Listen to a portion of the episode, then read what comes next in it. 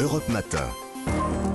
Alexandre Lemaire et Amblin Roche. Vous êtes levé, vous êtes euh, bien, bien réveillé. C'est maintenant l'histoire dingue d'Anissa Haddadi. Alors Anissa, ce matin, vous nous racontez une, une grosse bêtise d'ado, hein, une Mhm. bêtise qui aurait d'ailleurs bien pu mal euh, tourner. Oui, des bêtises d'ado, on en a tous fait, sonner puis partir en courant, faire des canulars téléphoniques ou encore laisser des cadeaux pas toujours sympas dans les boîtes aux lettres. Bon, allez, assez parlé de moi, on va parler de cette Oh, bêtise. Toutes celles-ci, je les ai faites, malheureusement. Pas qu'il content.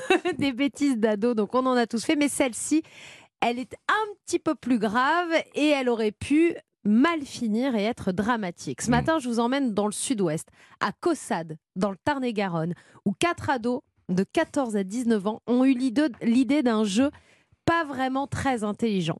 Nous sommes le 25 janvier. Ils se sont installés sur un pont de l'autoroute A20 à Caussade et ils ont balancé des œufs Ah sur les voitures qui roulaient vite en plus sur sur l'autoroute. Ouais.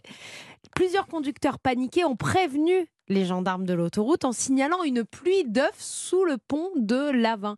Ça s'est bien terminé parce qu'il n'y a pas eu d'accident, mais, Mais imaginez la que j'allais dire, surprise. c'est le meilleur moyen pour provoquer un accident, Ah hein, bah, des œufs sur un pare-brise. euh, bon. Évidemment. Le temps que les gendarmes arrivent, les jeunes avaient quitté les lieux.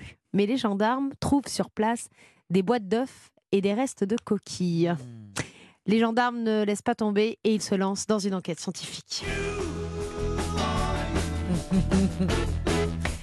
Les gendarmes récupèrent donc les boîtes d'œufs, les coquilles, et sur les coquilles, il y a des numéros d'inscrits, des numéros de production. Ah bah oui. Avec tous les renseignements, les gendarmes retrouvent le magasin dans lequel ont été, dans lequel ont été achetés les œufs.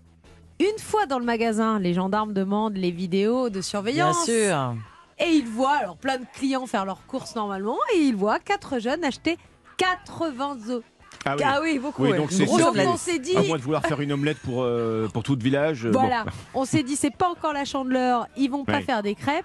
C'est sûrement ces quatre jeunes-là. Effectivement, ils ont été arrêtés grâce à l'enquête scientifique et grâce aux coquilles d'œufs qui restaient sur le pont de l'autoroute A20 à Caussade. Bon, ils vont peut-être pas recommencer de sitôt. Oh, ils ont dû prendre un bon rappel à la loi et une belle frayeur hein, quand, euh, quand les parents reçoivent un coup de fil, qu'il Bien faut aller sûr. chercher les enfants au commissariat. Ah oui, c'est Hein, pas rigolo. De suite, ça, vous, ça calme. vous imaginez un œuf qui arrive sur votre pare-brise Ah quand non, vous roulez à 130 130 km/h. Non, mais quelle angoisse. Bon, coup de chapeau Quelle à la gendarmerie du Tarn-et-Garonne en Bravo. tout cas. Bravo Hein au peloton de l'autoroute de Caussade qui, avec cette enquête, ont réussi à remonter la, la filière de l'œuf de l'autoroute. Bravo aux gendarmes du 82. On les embrasse. Merci beaucoup, Anissa.